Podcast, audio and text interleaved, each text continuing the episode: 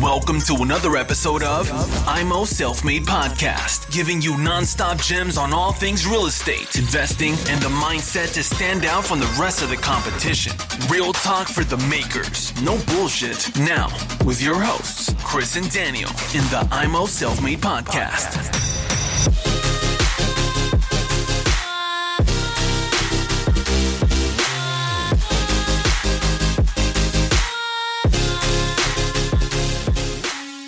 Wenn ich jetzt mal mich reflektiere und sage, wenn ich jetzt wieder wechsle von der Verkäuferposition, in der ich ja momentan hauptsächlich war, die letzten zwei Jahre, wieder in die Käuferposition rübergehe, dann würde ich jetzt folgendermaßen an die Sache rangehen.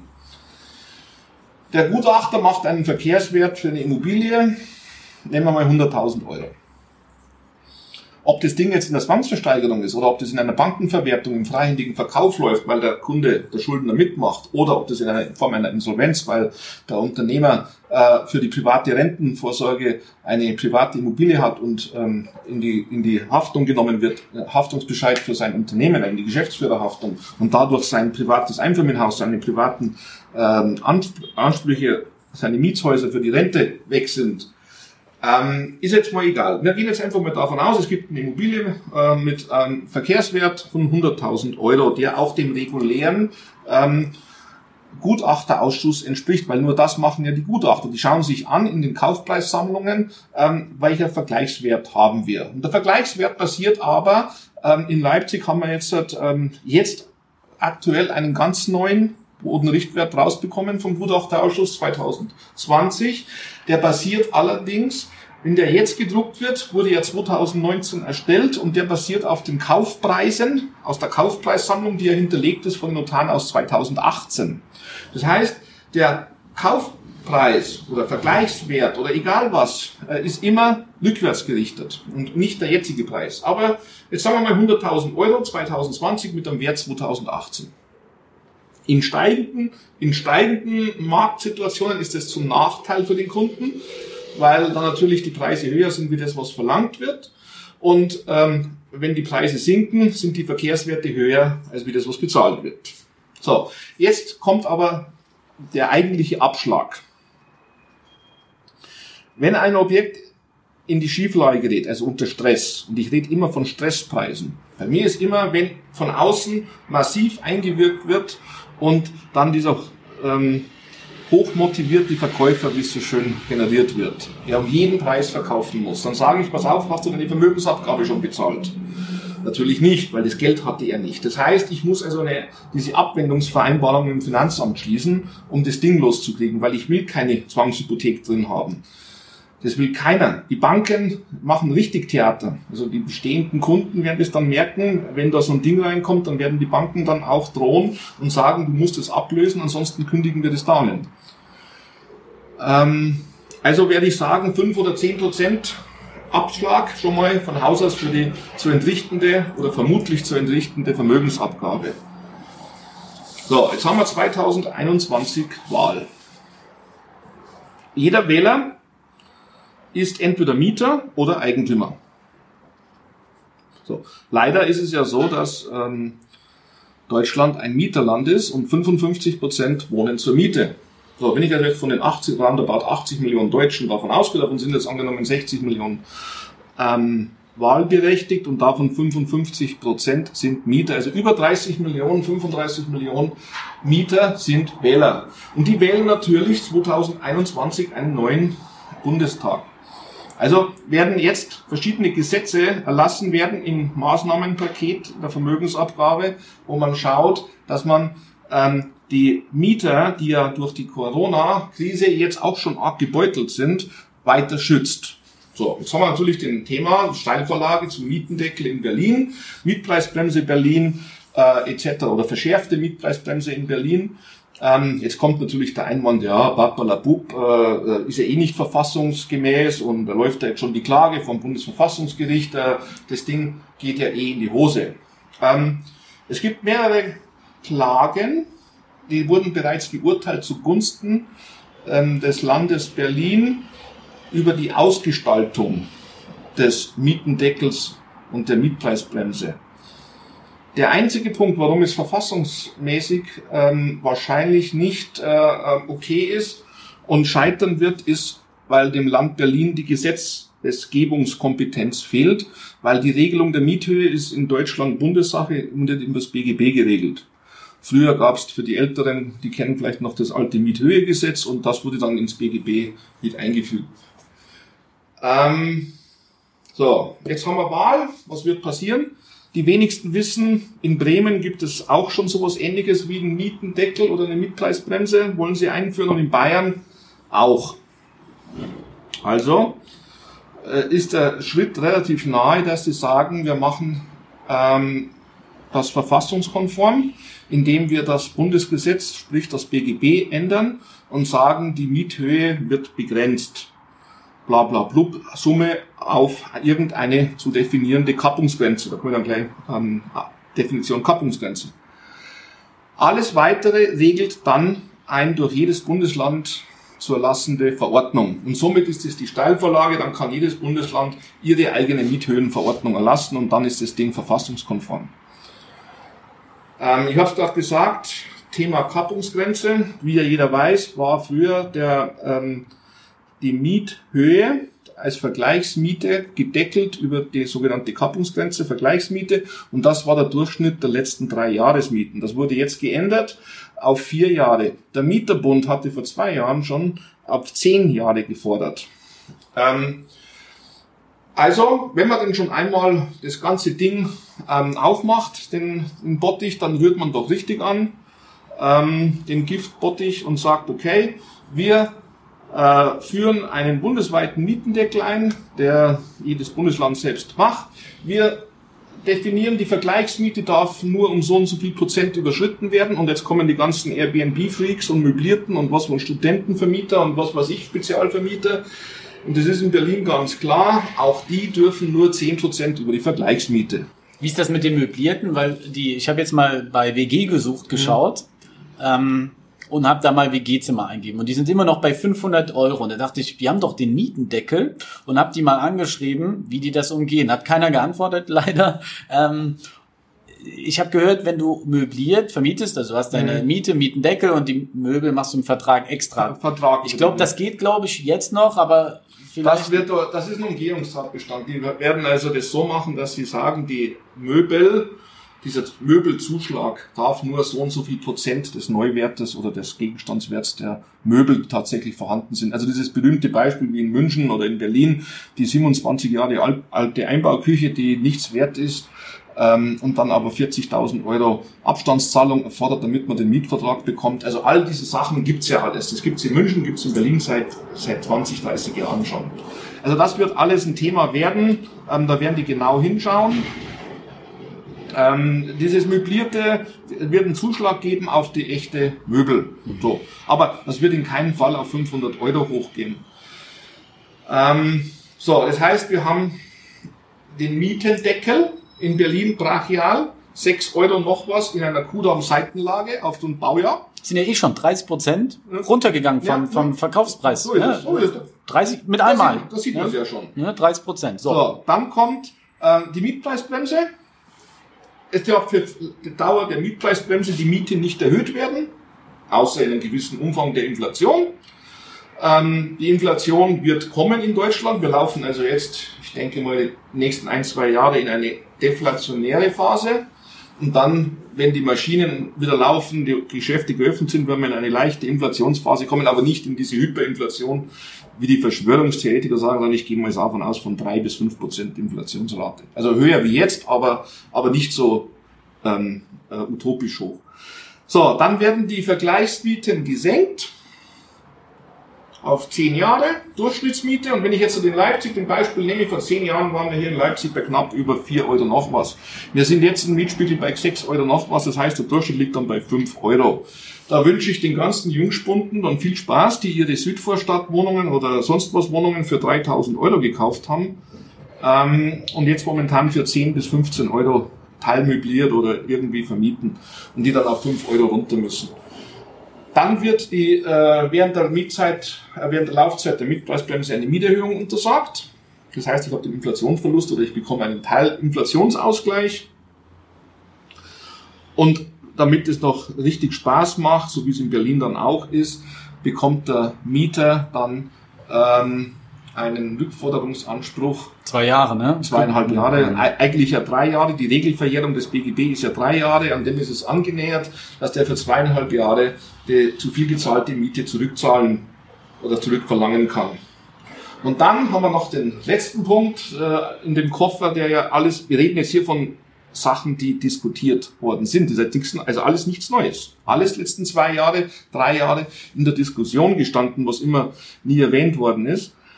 Also in den Foren, aber in den politischen Situationen und äh, Verbänden, sei es Mieterverband oder Eigenhaus und Grund, äh, war es immer ein Thema. Kommt dann noch die Grundsteuer als nicht mehr umlagefähig. So haben wir jetzt die. wenn, wenn man das jetzt mal, ich meine, ich verarbeite das ja auch gerade, wenn man das mal hört, da ist ja echt Musik drin, negativ äh, gesehen. Wir haben die Vermögensabgabe eventuell, dann so schon den Preisverfall durch Corona, dann die Angstverkäufe, die ich vielleicht machen muss, ja. der Mietendeckel, der mich vielleicht hart trifft, wenn ich irgendwelche Sondervermietungssachen auch gemacht habe oder so schon sehr hochpreisig rangegangen bin. Und jetzt kommst du noch mit der Grundsteuer. Und das musst du jetzt mal näher erklären. Warum jetzt, was hat die Grundsteuer? Meinst du damit, ähm, dass wir die nicht mehr umlegen können? Nicht mehr umlagefähig auf die Miete und den Betriebskosten. So ist es. Die sägt dann der Eigentümer aus der Kaltmiete. Lohnt sich dann überhaupt noch Immobilien kaufen und vermieten, wenn man sich das mal so anhört? Ja, wenn ich sie kaufe, wenn man jetzt das Beispiel auf Leipzig zieht, ähm, dann wenn ich jetzt im Amtsgericht sitzen würde oder in einer dieser Stresssituation und mir würde eine Wohnung als wieder auf diese 100.000 Euro Verkehrswertwohnung zurückgezogen und die hat jetzt auf Basis äh, diese 100.000 Euro auf Basis von 7 Euro wurde das gerechnet. Dann würde ich sagen zu dem Gutachter oder zu dem Verkäufer oder Banker, alles gut Meister, jetzt pass mal auf. Ich ziehe dir ab 10% für die Vermögensabgabe, ähm, dann die Miete kürzt man runter von 7 auf 5. Mieterhöhungspotenzial äh, habe ich keins, weil ich darf nicht erhöhen, ziehe ich dann noch einmal 10% ab, also die entgangene Mieterhöhung. Dann der Rückforderungsanspruch, weil du ja jetzt eine überhöhte Miete hast, muss ich dann eventuell zweieinhalb bis drei Jahre mit dem Mieter mich rumärgern, muss ihn erstatten, also muss zahle ich dann noch mal 15% weniger. Und dann habe ich noch das Problem Grundsteuer, nicht umlagefähig, dass ich auch noch bezahlen. Also dann ziehe ich da 50% ab und dann bin ich bei 50.000. Wenn man das jetzt von der anderen Seite her umrechnet, dann und wir über lohnende Invest sprechen, also die Gegenseite, wie die Millionäre gemacht werden, das ist dann relativ einfach. Ähm, auf Basis von 5 Euro anstatt 7 Euro und das Ganze dann für 8 bis 10-fache in Leipzig. Ich kenne Zeiten 2008, da hat man für 14-fache in München-Lehel, München-Lehel ist äh, für die, die sich nicht so gut auskennen, direkt an der Isar, direkt Innenstadt, ähm, an der Maximilianstraße, direkt vor dem Bayerischen Landtag, also eine der besten Lagen in München. Ähm, da konnte man 2008 für 14-fache Jahresmiete kaufen. Eigener Immobilien hat sich ja gebrüstet, in einer Seitenlage ein Mehrfamilienhaus für 73-fache letztes Jahr beurkundet zu haben. Das ist schon, das ist schon krank. Ne? Diese 14-fache, dieses Haus war über ein Jahr auf dem Markt, hat keiner kaufen wollen. Also so verrückt ist die Welt. Hm. Und ähm, ich denke, in Leipzig werden wir wieder Preislevel sehen, so um die, wenn man es jetzt ausrechnet, vereinfacht 10, 11, 12-fach in Leipzig, 10 mal, also 5 Euro mal 12 sind 60 Euro, 10 Jahre sind wir bei 600, 12 bei 720, äh, vielleicht noch ein Zuschlag, weil es ein, weil es ein 90er Jahre Neubau ist oder weil es ein 2000er Jahr Neubau ist. Ähm, also wir reden hier von top saniert oder top neu gebaut, also ohne Instandhaltungsrückstau, weil der kommt dann nochmal extra abgezogen in Größenordnung. Und ähm, dann sind wir irgendwo bei 700, 800 Euro den Quadratmeter. Und heute wird in Leipzig ja alles hochgejubelt auf 2000 Euro, in der Südvorstadt sogar bis 3000. So, und das kann man jetzt rumziehen auf Dresden, kommen wir auf München. Aber ich denke, ähm, Durchschnittsmiete die letzten zehn Jahre, dann ist man auf einer guten Seite und das Ganze dann mit einem schönen Faktor 10, 12, 14, in München vielleicht 18 und dann kann nichts passieren. Und, und die Zinsen bleiben niedrig annähernd null, nur dass die Banken halt, wie gesagt, einen höheren Beitrag für sich anfordern auf 200 Basispunkte. Dann kann ich mit zwei, zweieinhalb, drei Prozent finanzieren, zwei Prozent, drei Prozent Tilgung, habe ich sechs Prozent Annuität, das Ganze dann mit einer schönen 80 Prozent Finanzierung oder 70 Prozent, 30 Prozent plus Nebenkosten Eigenkapital, da habe ich vier Prozent, ungefähr 70 Prozent vom Kaufpreis mit einer sechsprozentigen Annuität, 4, Prozent und habe aber, wenn ich für zwölffache kaufe, habe ich 8% Rendite. Damit kann man schön entspannt leben und ich habe dann nicht 100 oder 50 Euro Cashflow im Monat pro Wohnung, sondern habe dann 300 oder 400 Euro und habe es natürlich auch im Werthebel, wenn dann die Preise mal irgendwann wieder steigen, wenn diese ganzen, wenn der ganze Wahnsinn durch ist. Gut, das ist ähm, theoretisch, weil wenn ein Gesetz mal geschaffen ist, dann wird es so schnell ähm, ähm, wird es nicht abgeschafft, sieht man ja am Soli, der ja nur mal kurzfristig sein sollte, jetzt kann man immer noch. Also ähm, wenn man aber positiv denkt, dann kann es sein, dass dann in zehn Jahren später, also 2030, 2035, dieser ganze Wahnsinn dann ein Ende findet. Und dann sind wir wieder bei beim 18-, 20-fachen auf Miete dann neu, dann 7, 8 Euro und dann macht es richtig Spaß. Weil ich meine, die Politik muss ja irgendwann das, wenn sie das mit der Mietpreisbremse macht, auch mal wieder lockern, weil der Investor oder der Kapitalanleger investiert ja sonst nichts in das so Haus, in die Wohnung. So dann verfällt das Ganze so ja auch. Außer man macht dann wieder Steuererleichterungen für so Leute. Dann, wieder, man, dann genau. hat man das Neubau fällt weg, so wie in Berlin ja auch. Neubau ist, keiner investiert mehr irgendwas. Also mhm. das ist natürlich der Wohnungsbestand, das wird das Thema werden, der wird natürlich massiv leiden. Und jetzt gibt's ja Großinvestoren, die sagen, in Berlin, wir gehen gar nicht mehr in den Wohnungsmarkt, ist uninteressant. Wir gehen voll in Gewerbe, Gewerbe rein. Jetzt haben wir Corona. Es ist ja relativ äh, schwierig, auch jetzt gerade der Gewerbebereich. Ich vermiete ja gerade ein Büro hier in der Scheffelstraße. Da habe ich Anrufer gehabt, die sich interessiert haben. Das sind 85 Quadratmeter Gewerbe, die gesagt haben, wir verkleinern uns. Wir haben gemerkt, mit Homeoffice mega gut, wir brauchen kein Riesenbüro. Warum sollte jetzt so ein Großinvestor, der Riesenbüroflächen in Top-Lagen Berlins hat, warum sollte der sich jetzt spezialisieren darauf? Geht er nicht auch ein Risiko ein? Ich meine, er hat keinen Mietendeckel, er kann frei den Mietvertrag. Es wird wieder nach Corona kommen. Also es ist nur ein bisschen eine, eine Phase. Aber ich glaube, für den ist der Hebel, dass er den Mietpreisdeckel da nicht hat, oder? Er hat den Mietendeckel nicht und man darf nicht unter, man muss unterscheiden einen Großinvestor, was kauft der der kauft nicht dieses, wie du sagst, dieses 80 Quadratmeter. Ja, der lacht der drüber. Das bei dem der, der Abstell, kauft, Abstellraum. Der kauft den Potsdamer Platz für eine Milliarde. Hm.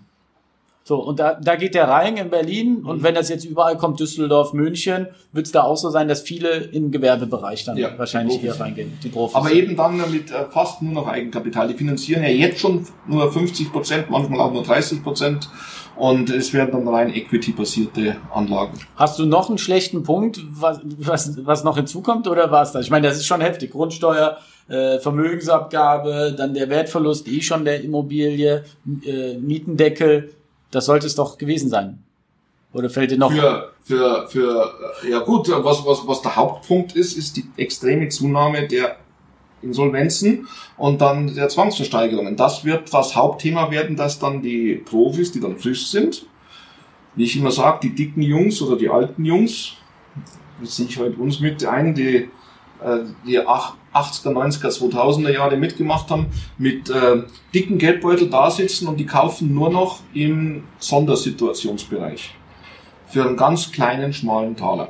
Und, und denen ist ja der Mietendeckel dann egal, weil die haben trotzdem ihre super Rendite. So wie ich es vorgehört habe. Mhm. So wie ich es ja machen würde, ich würde dann sagen, ich kaufe dann eben in Leipzig Neubau oder in Dresden-Blasewitz oder in München dann eben äh, Lehl oder was weiß ich, Schwabing dann eben für 14-fache in München. Eigentlich kann man sagen, so wie zu den Zeiten 2008, 2009 die Preise ja, waren. Genau, nicht ne? ganz. Also so tief wird es nicht fallen. Mhm. Ich gehe davon aus, dass wir in, in Leipzig etwa auf 800 bis 1000 Euro runterfallen. Also die Hälfte etwa. Äh, Im Stress, im Stress. Mhm. Das sind die Preise, die draußen nicht, äh, nicht bekannt sind. Und ähm, der, was wird passieren? Die Unternehmer ähm, werden 2021 kämpfen. Ums Überleben kämpfen von ihren Firmen, werden es nicht schaffen, werden von den Banken in die Haftung genommen, in die persönliche Haftung und werden ihre Rente verlieren. Also ihre Mehrfamilienhäuser oder ihre Wohnungen. Wer auch stark gefährdet ist, das sind die Kapitalanleger, und da reden wir jetzt nicht von den Großkapitalanlegern, sondern von den, ich sage jetzt mal, ähm, Investoren, die so in, in, in, in 5 bis 20 Millionen Bereich unterwegs sind, oder vielleicht auch 50 Millionen, die aber viel Gewerbe haben. Der Gewerbeleerstand wird kommen und ähm, da kommen auch die Banken wieder und werden sagen zu, zu den ähm, ähm, Immobilienbesitzern, komm, verkauf deine Wohnungen und mach Sondertilgung im Gewerbe, damit wir aus dem Risiko rauskommen. Das wird ein massives Thema werden. Massives Thema ist auch die neu gebauten Einfamilienhäuser. Ähm, die finanziert worden sind mit vollem Anschlag. Ähm, Kurzarbeit basierend, jetzt, ne? basierend auf Einkommen von beiden. Mhm. Beide Einkommen müssen da sein, damit der Kapitaldienst, also ich kenne Leute, bestimmt zehn Stück, die in den letzten zwei Jahren in Dresden schöne Neubauhäuser gebaut haben, wunderschön für 700.000, 800.000 Euro. Die haben 600.000 Euro finanziert mit einer Monatsrate von 3.000 Euro. Solange die beide arbeiten gehen und zusammen 8.000, 9.000 netto verdienen, ist kein Thema. Wenn aber jetzt einer von denen arbeitslos wird und einer in Kurzarbeit, dann haben die nicht mehr 8.000, haben die nur noch 5.000. Aber die 3.000 Euro Rate, die ist da. Weil das ist, das habe ich seit Jahren gesagt, immer wieder, das einzig sichere in dem Business ist, dass die Bank am ersten die Rate abbucht. Alles andere ist in dem Business, Immobiliengeschäft, Vermietung immer jeden Monat unsicher. Kommt die Miete, kommt sie nicht, sinkt der Preis, irgendwas. Ich weiß nur, die Bank bucht ab. So, das heißt, ich habe die Eigennutzer, wo ein Problem kommt, ich habe die Selbstständigen, die in die, in, die, in die Haftung kommen. Es gibt die Gewerbetreibenden, die äh, oder die gewerblichen Investoren, die dann ihre Wohnbestände verkaufen müssen, um Eigenkapital zu generieren. Und jetzt kommen die 95 Prozent der Junginvestoren von Facebook, kann man sich ja ausrechnen, diese 10.000 äh, Cashflow-Jünger oder 20.000, davon 95 Prozent, die hochgehen. Das sind die 115 Prozent finanzierten ähm, ETWs, mit Sondervermietung, mit extrem überhöhten Mieten. Die vielleicht noch ihren Job aufgegeben haben nach zwei Jahren Immobilieninvestment. Ja, ne? so ich bin's, ne? Ich bin, ich bin der Große, ich bin Ja. tschakka, tschakka, Ja. boah! Ja, ja, okay, für die wird's ja dann, ne, Ja, weil sie keine andere Einnahmequelle haben. Okay. Ich denke, Leute, ihr habt äh, viel mitnehmen können. Bildet euch eure eigene Meinung. Vielleicht habt ihr auch eine komplett andere Meinung. Vollkommen legitim. Keiner kann in die Glaskugel schauen. Was aber, glaube ich, absolut unbestritten ist, Cash is King. Das hat der Robert schon immer gesagt. Ähm, es ist für viele ein Learning jetzt dabei, die sich auch aus, aus der Krise wieder lernen und merken, okay, ähm, dann wachse ich mal nicht so schnell oder ich trenne mich mal von einer Einheit und baue hier Eigenkapital auf, denn es ist für jeden klar, wenn du 100, 200 aufwärts auf dem Konto hast, schläft sich einfach ruhiger in Krisenzeiten als, als jetzt, ja. Und was die Politik macht, das wissen wir nicht, ja. Das, das kann, da kann, können auch noch härtere Maßnahmen kommen. Ähm, die brauchen ihre Wählerstimmen, das, das ist ganz klar. Ähm, und dann schauen wir mal. Robert, vielen Dank für den Podcast. Ähm, wieder mega viel für unsere Zuschauer mitgenommen. Die werden uns freuen. Ich unterrichte auch immer den Robert. Also schreibt uns gerne auch weiterhin, wie ihr es schon gemacht habt bei Instagram. Ähm, gerne auch eine E-Mail, wenn, wenn euch da noch eine Frage aufgekommen ist. Ich werde Robert öfters mal treffen, weil ich ja einmal im Monat hier in Leipzig bin. Und äh, dann können wir gerne auch noch mal ein Thema aufgreifen, was euch interessiert. Robert, vielen Dank und macht's gut, Leute. Thanks for tuning into IMO Self Made Podcast. Make sure to subscribe so you don't miss any future episodes. Leave a five star review and share this podcast to anyone that needs that kick of real estate motivation they need.